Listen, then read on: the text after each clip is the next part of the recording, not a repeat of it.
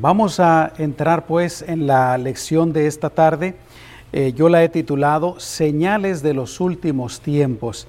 Y es que especialmente con esto de la pandemia vino la pregunta, surgió la pregunta nuevamente, probablemente para nosotros, pero también para muchas personas que todavía no son creyentes, eh, acerca de si será ya el fin del mundo, si esta pandemia va a ser el fin del mundo. Algunos llegaron a pensar, eso, si, si esta pandemia representaba el fin del mundo. Y obviamente las respuestas correctas, acertadas, verdaderas, las encontramos en la palabra de Dios y eso es lo que vamos a estar haciendo, meditando en la palabra del Señor. Para comenzar, quiero leer lo que dice el Evangelio según Mateo, capítulo 24, los versículos 37 al 39. Porque como en los días de Noé, así será la venida del Hijo del Hombre. Pues como en aquellos días, antes del diluvio, estaban comiendo, bebiendo, casándose y dándose en casamiento hasta el día en que Noé entró en el arca, y no se dieron cuenta hasta que vino el diluvio y se los llevó a todos. Así será también la venida del Hijo del Hombre. Notemos pues que empieza diciendo, como en los días de Noé, así será la venida del Hijo del Hombre. Es decir, lo que estaba sucediendo en aquel entonces, lo que la gente estaba haciendo, la condición de la gente principalmente. Y les comparto también lo que dice el apóstol Pedro en su primera carta, capítulo 4, versículo 7. El fin de todas las cosas se ha acercado. Sean pues prudentes y sobrios en la oración. Oremos, mis amados hermanos. Amado Señor, una vez más te damos gracias por la oportunidad de meditar en tu palabra, porque es en tu palabra que, que encontramos la verdad, que encontramos la información correcta y acertada. Ayúdanos a cada uno de nosotros a estar firmes, cimentados, bien parados en tu palabra, Señor, a vivirla, a ponerla en práctica. Y desde ya, gracias, Señor, te damos todo el honor y toda la gloria en el nombre poderoso de Jesús. Amén.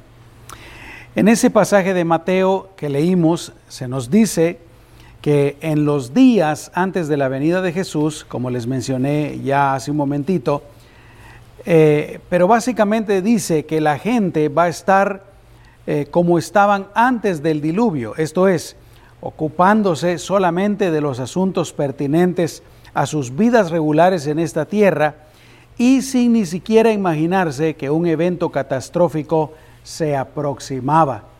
Podemos imaginarnos a Noé y a sus hijos construyendo el arca y se tardaron bastante tiempo y mientras lo hacían pues no solamente con eso, pero seguramente con palabras, estaban predicando lo que Dios les había dicho, o lo que Dios le había dicho a Noé, que vendría un diluvio que inundaría toda la tierra y que esa arca era el medio para salvarse. Los que eh, creyeran el mensaje, los que se subieran en el arca, se salvarían. Los que lo descartaran, tristemente, se perderían. Pero ¿qué pasó? La gente seguía, dice la Biblia literalmente, comían y bebían, se casaban y se daban en casamiento. Y con eso nos dan a entender pues de que estaban totalmente ocupados en las cosas de sus vidas cotidianas.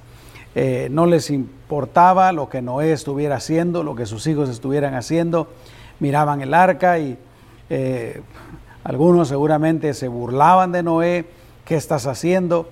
Eh, pero Dice pues la palabra del Señor que esa será la condición del mundo para la segunda venida de Jesucristo.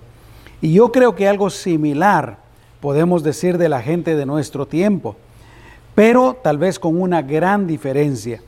El mundo de hoy también se ocupa y preocupa más de los quehaceres y asuntos de esta vida, pero la diferencia está en que la gente de nuestros días sí ha escuchado que algún evento grande se acerca, pero lamentablemente o descartan esa información o creen que es alguna otra cosa que no se relaciona en nada con el retorno de nuestro Señor Jesucristo.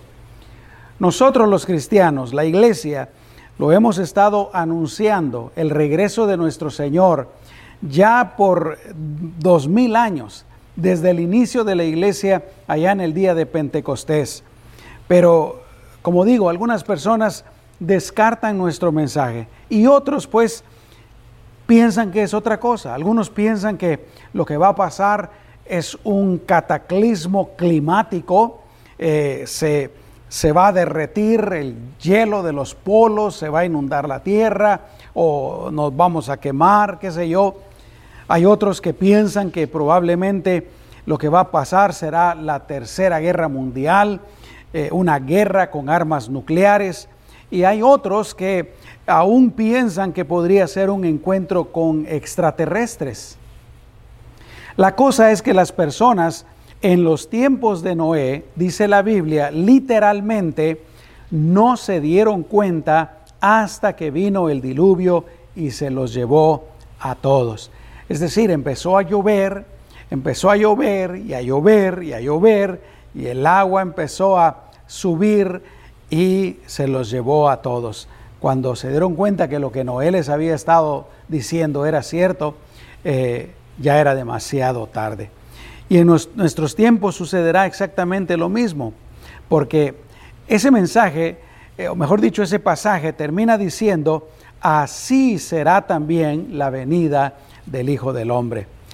Jesús regresará cuando la gente del mundo menos se lo espere. Ese evento grande que estamos esperando sucederá cuando menos el mundo se lo espere. Y el apóstol Pedro fue uno de esos líderes también de la iglesia primitiva que anunció y nos advierte de este tiempo. Eh, él dijo en ese pasaje que leímos, el fin de todas las cosas se ha acercado. Y nos anima a nosotros los creyentes para que hagamos dos cosas. En primer lugar, nos anima para que seamos prudentes. Y en segundo lugar, nos anima a ser sobrios, dice, en la oración.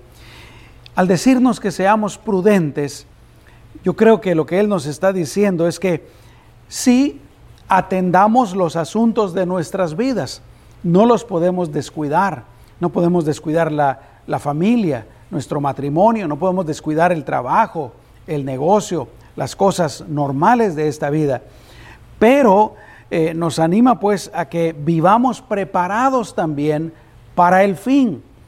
Nos anima a que vivamos en santidad, a que mantengamos nuestra relación con Dios saludable, activa, viva. Yo creo que también nos anima a estar conscientes de las profecías bíblicas y toda la información eh, que se nos da en la palabra de Dios acerca del fin. Hermanos, qué hermoso que nosotros no estamos ignorantes. Los creyentes sabemos a ciencia cierta qué es lo que depara el futuro y podemos vivir preparados y especialmente podemos vivir sin temor. ¿No te has dado cuenta que una de las cosas que causa temor a la gente del mundo y lamentablemente a veces a los cristianos también, pero no nos debería de causar temor a nosotros, es precisamente el hecho de que no sabemos qué va a pasar, no sabemos qué depara el futuro. Pero lo repito una vez más, nosotros los cristianos tenemos en la palabra de Dios todo lo que va a suceder y qué es lo que va a suceder. Por eso digo, pues nos anima a que estemos conscientes de las profecías. Yo creo que el apóstol eh, Pedro también al decir que estemos, ah, o mejor dicho, que seamos prudentes, nos anima también a cumplir con nuestro propósito, que es la predicación de este Evangelio en todo el mundo para la salvación de las personas, de la misma manera como lo hizo Noé. Yo creo que también nos anima a que seamos firmes en nuestras convicciones. Y en, este, en esta lección les voy a decir el por qué es tan importante estar firmes en nuestras convicciones. Eh, y cuando nos dice que seamos sobrios en la oración, yo creo que en ese sentido nos está animando definitivamente a estar orando, a estar intercediendo. eh, no solamente por nosotros, por nuestra vida, por nuestra familia, por nuestra iglesia, pero también por la salvación de los perdidos. Y definitivamente, como nos enseñó el Señor en el Padre nuestro, ¿verdad? Pidiendo a Dios que haga su voluntad, así como se hace en el cielo, que se haga aquí en la tierra. Y déjame decirte que se va a hacer. Así es que yo quiero compartirte hoy cuatro de esas señales de los últimos tiempos antes del regreso de nuestro Señor. Estas las encontramos en el capítulo 24 de Mateo. La primer señal tiene que ver con la persecución de los cristianos. Mateo 24, 9 dice, entonces los entregarán a tribulación y los matarán y serán aborrecidos de todas las naciones por causa de mi nombre. Los que son parte de esta iglesia me han escuchado decir esto antes, pero por si acaso me está viendo o me está escuchando alguna persona que no es parte de nuestra iglesia, eh, ¿sabías tú que los cristianos somos el grupo más discriminado y más perseguido en todo el mundo el día de hoy? Así es.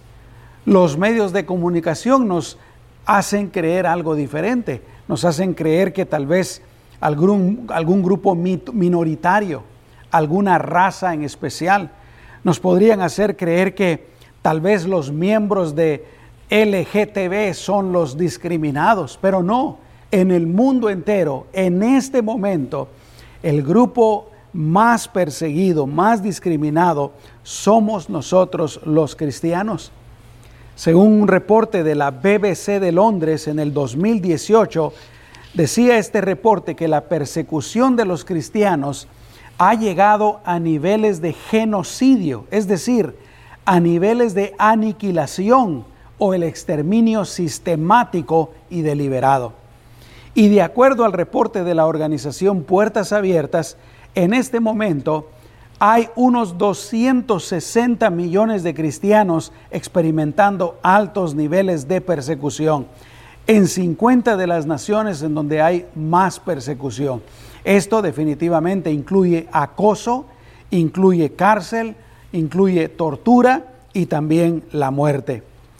Según este reporte, en el 2020, desde enero hasta este momento, unos 3.700 cristianos han sido detenidos, arrestados, sentenciados y encarcelados sin ni siquiera ser juzgados, solamente por el hecho de ser cristianos. Alrededor de 9.500 iglesias y edificios cristianos han sido atacados en Europa, en China, en África. Y unos 3.000 creyentes han sido asesinados por su fe en lo que va del 2020. Tres mil cristianos asesinados por su fe. Esto es un promedio de ocho creyentes cada día. Ahora yo me preguntaría, ¿en dónde está la indignación? ¿En dónde está el reporte de estos sucesos en los medios de comunicación? No los miras por ninguna parte. Pero ¿sabes qué? La persecución no solamente es en esos países donde definitivamente el cristianismo prácticamente está prohibido, pero la persecución la podemos ver también en los países occidentales, incluyendo los Estados Unidos. Esta nación se ha alejado de los principios bíblicos más y más cada día. Cada día crece más el agnosticismo, el ateísmo y la nación se vuelve más humanista. Cada año se aprueban más leyes contrarias a esos principios de la palabra del Señor. Para darte algunos ejemplos, digamos el aborto que fue aprobado en los años 70, hasta el momento 30 millones, escucha esto, 30 millones de niños han sido asesinados. 862 mil en los Estados Unidos en el 2017 es el reporte más cercano que tenemos. Esto quiere decir que en el 2017, 2000, más de 2.300 niños fueron asesinados cada día, cada día. Otra vez, ¿en dónde está la indignación? ¿En dónde están las noticias? Otra ley también que esta nación ha pasado, en el 2015 se aprobó el matrimonio entre personas del mismo sexo. En California, por ejemplo, se acaba de aprobar una ley que no obliga que las personas que tienen relaciones sexuales, entre comillas, consensuales con menores, se, se registren como agresores sexuales, que es lo que se hacía antes. Escucha esto, si el agresor no supera una diferencia de 10 años de la edad de la víctima. ¿Qué significa esto? Esto significa que un adulto de 18 años podría tener relaciones sexuales con una niña o con un niño de 8 años y no sería considerado un crimen. Sería no sería criminalizado. Pero también podemos ver la persecución en los Estados Unidos hacia los cristianos, no solamente en el hecho de que la nación se ha ido apartando más y más de Dios, pero también podemos ver discriminación en la política hacia los cristianos, en los colegios, las universidades, las escuelas high school y elementales. Cada día crecen más las, las actitudes anticristianas, la intolerancia, y hasta el desprecio. Durante esta pandemia, los cristianos hemos padecido persecución. Yo no sé si tú puedes darte cuenta de esto, pero la verdad es que se ha infringido en nuestra libertad religiosa. Y la primera enmienda de la Constitución, bueno, antes, antes que nada, déjame decirte que la, la libertad religiosa y este tipo de libertades son libertades que Dios nos da, no nos las da el gobierno. La constitución solamente reconoce que son derechos dados por Dios. Pero la primera enmienda a la constitución dice que el Congreso no hará leyes con relación al establecimiento de la religión o prohibirá su libre ejercicio y el derecho de reunirse pacíficamente. Ahora, durante esta pandemia podemos darnos cuenta de que realmente no ha sido el Congreso el que ha hecho leyes eh, en contra de los creyentes o en contra de la religión. Pero yo creo que sí lo ha hecho la pandemia, sí lo ha hecho la cuarentena y definitivamente también lo han hecho algunos gobernadores, algunos políticos, y líderes locales, los que han infringido en nuestros derechos. Ahora, yo no quisiera que me confundieran, por favor. Yo no estoy en contra de protegernos la salud. Yo no estoy en contra de que hagamos lo necesario con tal de cuidarnos la salud. Pero yo creo que podemos vernos, perdón, podemos ver que sí se ha ido a un extremo insano. Y ya les voy a explicar por qué en toda la nación, pero especialmente en California, se ha infringido en nuestra libertad religiosa al no, al no permitirnos continuar con nuestras reuniones religiosas, al no poder usar libremente nuestras propiedades e instalaciones, al no permitirnos ni siquiera cantar, cuando por el contrario se permitió y hasta se alabó las protestas masivas en las que ni se guardó el distanciamiento social y en donde no se usó tapabocas. Cuando los casinos, expendios de marihuana y de bebidas alcohólicas, centros de abortos han estado abiertos y algunos de ellos hasta se les ha declarado esenciales. Y no solo eso, pero también se ha infringido en nuestra libertad de expresión al no poder hacer lo que ya mencioné anteriormente con toda libertad y hasta cierto punto con el mandato de tener que usar tapabocas. Verdaderamente estamos viviendo en un tiempo de la cultura de cancelación, le han llamado. Se ha infringido también en nuestra libertad de reunirnos pacíficamente. ¿Te recuerdas lo que te dije que dice la Constitución? Que tenemos el derecho de reunirnos pacíficamente. A las protestas, por eso se les llamó protestas pacíficas, aunque sabemos que no eran protestas pacíficas. Pero nosotros que queremos reunirnos para orar, para cantar, para leer la Biblia, para estudiar la palabra de Dios, se nos ha prohibido. Prohibido. Hasta cierto punto se ha infringido nuestra libertad de locomoción, que es el derecho de poder ir y venir a donde querramos. Y déjame decirte que solo podemos esperar que todo esto vaya en aumento. No quiero decir necesariamente lo que está sucediendo ahorita con la cuarentena, pero poco a poco, con el paso del tiempo, con el paso de los años, la situación se va a ir poniendo peor, la persecución va a ir aumentando. Ahora, ¿te has preguntado por qué hay tanta persecución? Y la respuesta bíblica en parte es por las dos siguientes razones. La primera razón es porque definitivamente se están cumpliendo todas las profecías de la palabra del Señor. Como he dicho antes, a los cristianos no nos debe de asustar cuando vemos lo que está sucediendo, si simplemente es el cumplimiento de las profecías de la palabra del Señor. Pero en segundo lugar, la razón por la que hay tanta persecución a los cristianos, y va a haber más, es porque los cristianos estamos deteniendo el surgimiento del anticristo.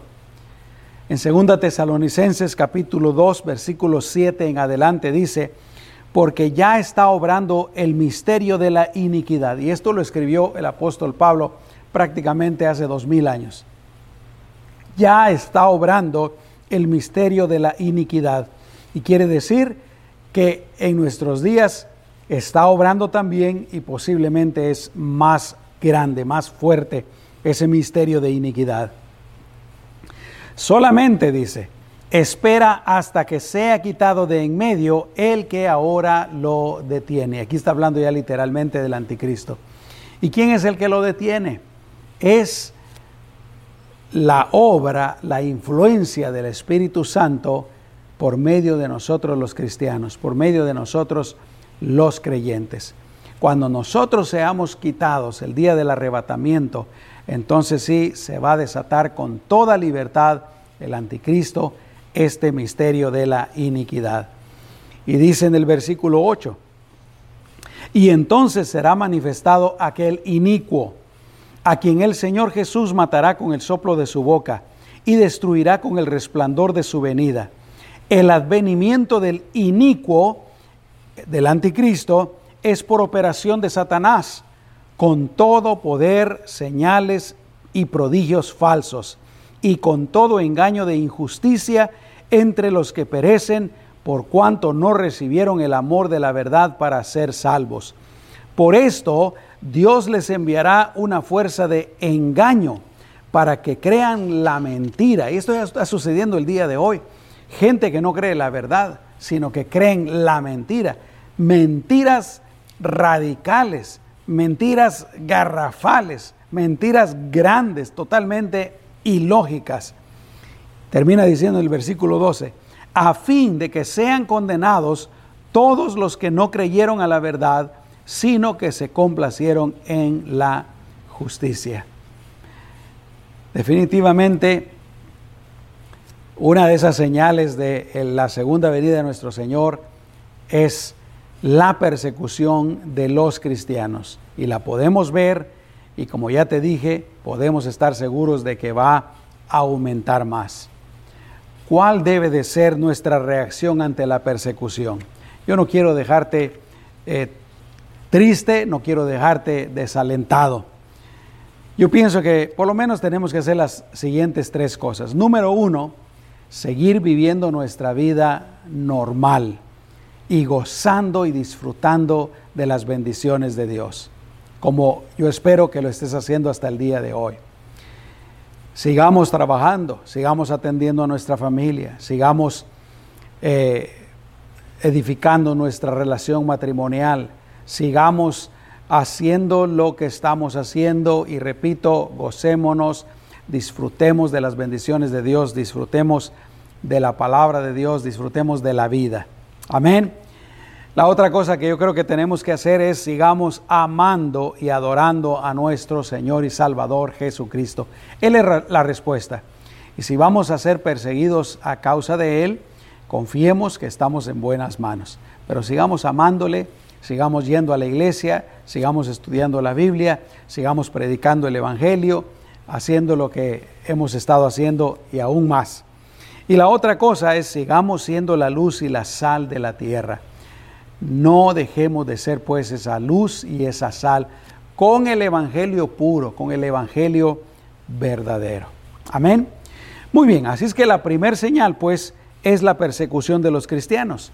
La segunda señal que quiero compartirte es el hecho de que la gente en los últimos tiempos hará lo que sea con tal de salvarse, con tal de no padecer esa persecución.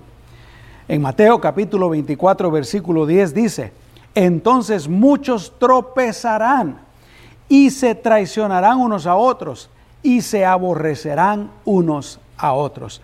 Aquí habla de tres cosas que van a suceder. Número uno dice, muchos tropezarán, es decir, aún creyentes es posible que dejen la fe por causa de la persecución.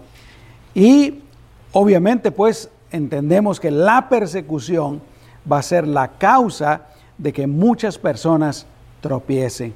Cuando se vean presionados, cuando se vean perseguidos, van a decir, no vale la pena, mejor dejo la iglesia, mejor dejo el cristianismo, mejor eh, me callo, no hago nada, eh, muchos tropezarán.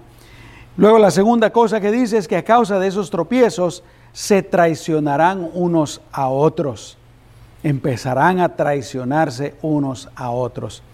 Eh, una persona que haya tropezado por estar bien con las autoridades, por estar bien con la gente, va a decir, aquel es cristiano, persigan a aquel, no me persigan a mí. Y sabes que yo me he dado cuenta durante esta pandemia, durante esta cuarentena, que algo así ha empezado a suceder.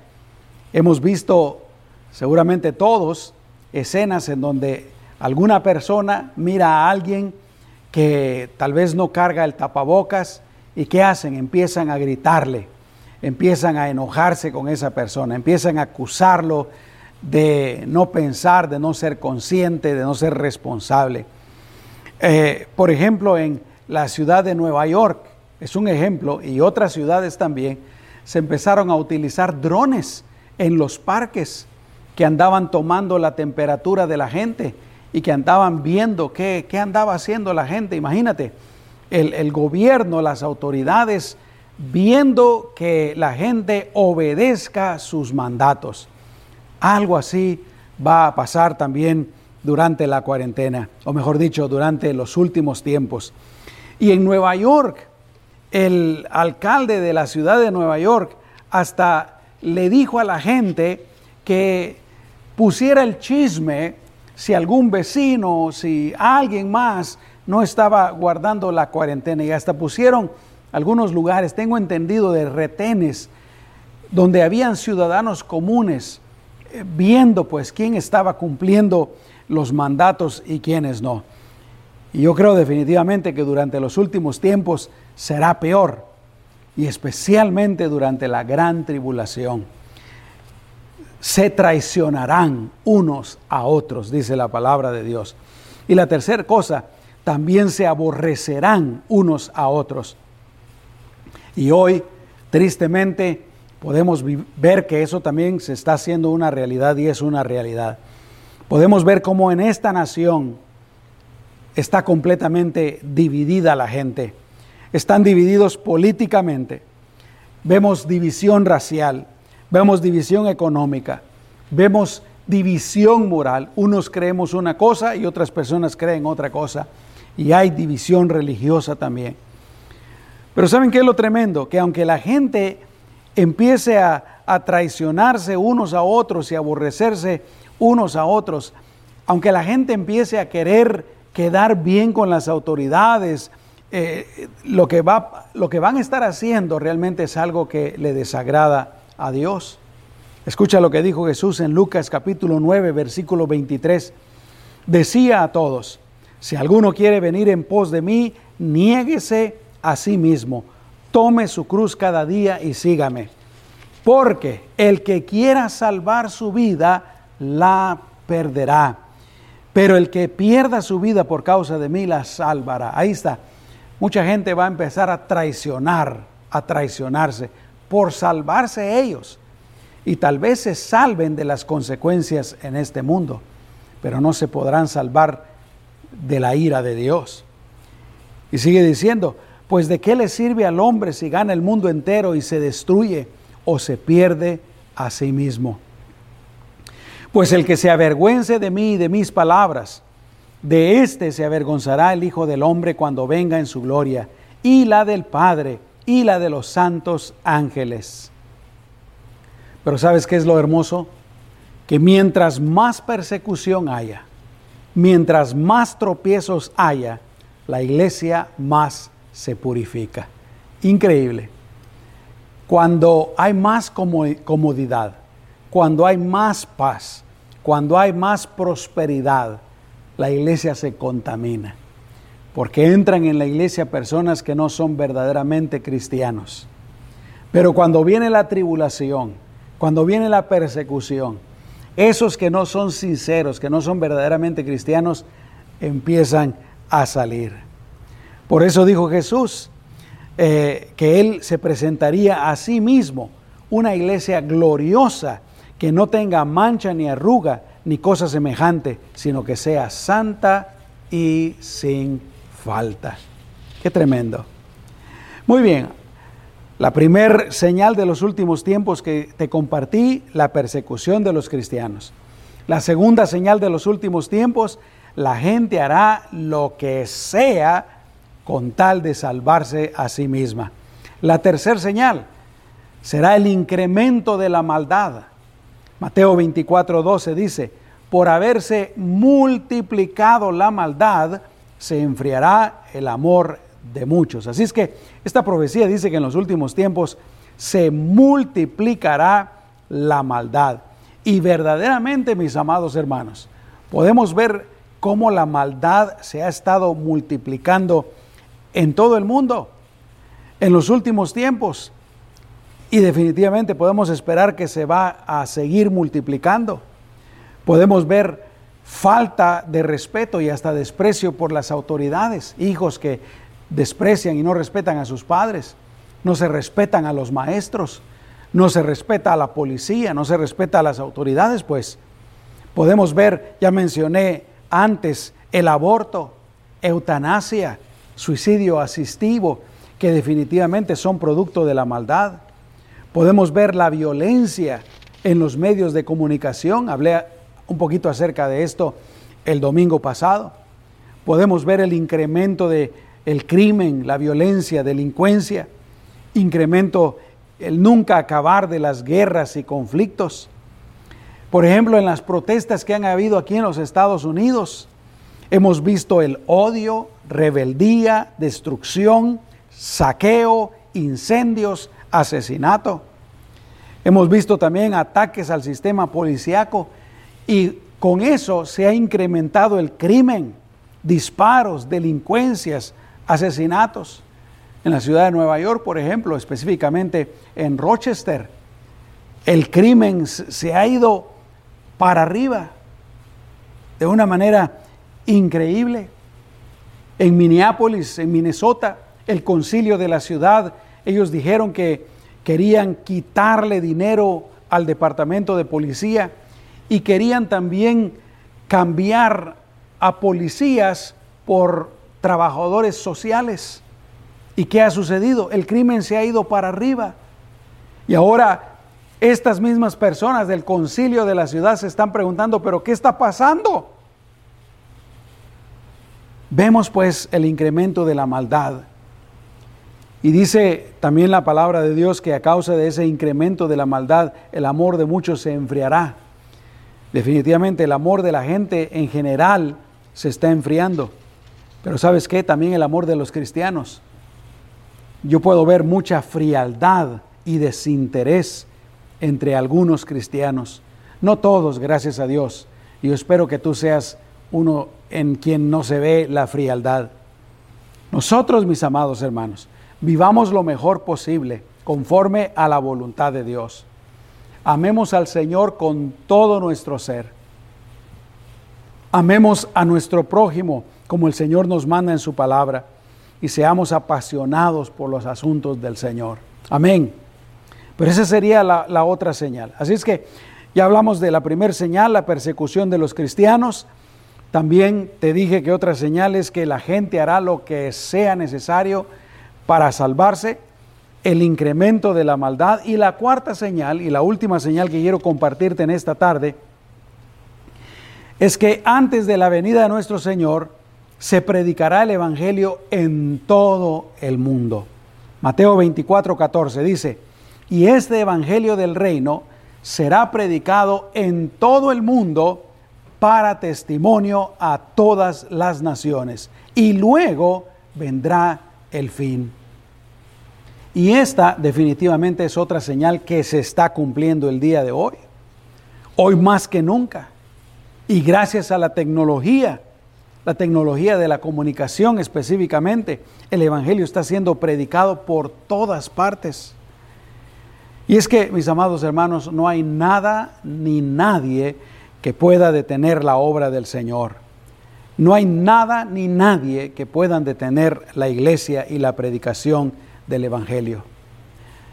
Yo, en algunas ocasiones, cuando empezaba mi caminar con el Señor, llegué a pensar que, llegué a pensar mal de la iglesia, porque veía pues a veces cómo nos comportamos. Y digo nos comportamos porque es muy fácil juzgar a los demás y a veces no queremos ver la viga que está en nuestros ojos. Y yo me he dado cuenta que hay personas también que hablan mal de la iglesia, aún cristianos, creyentes. Pero sabes qué? Tenemos que dejar de hacer eso, porque la palabra de Dios dice, Jesús dijo, las puertas del Hades no prevalecerán en contra de la iglesia de Jesucristo. El diablo y los demonios no pueden parar la iglesia. las fuerzas de este mundo no pueden parar la iglesia. Y por eso es tan importante que sigamos predicando el Evangelio. Se nos está terminando el tiempo. Pero mientras tanto, sigamos predicando el Evangelio. Yo quiero animarte para que le sigas compartiendo el amor y la palabra de Dios y el mensaje de salvación a tu familia, a tus amigos, a tus compañeros de trabajo.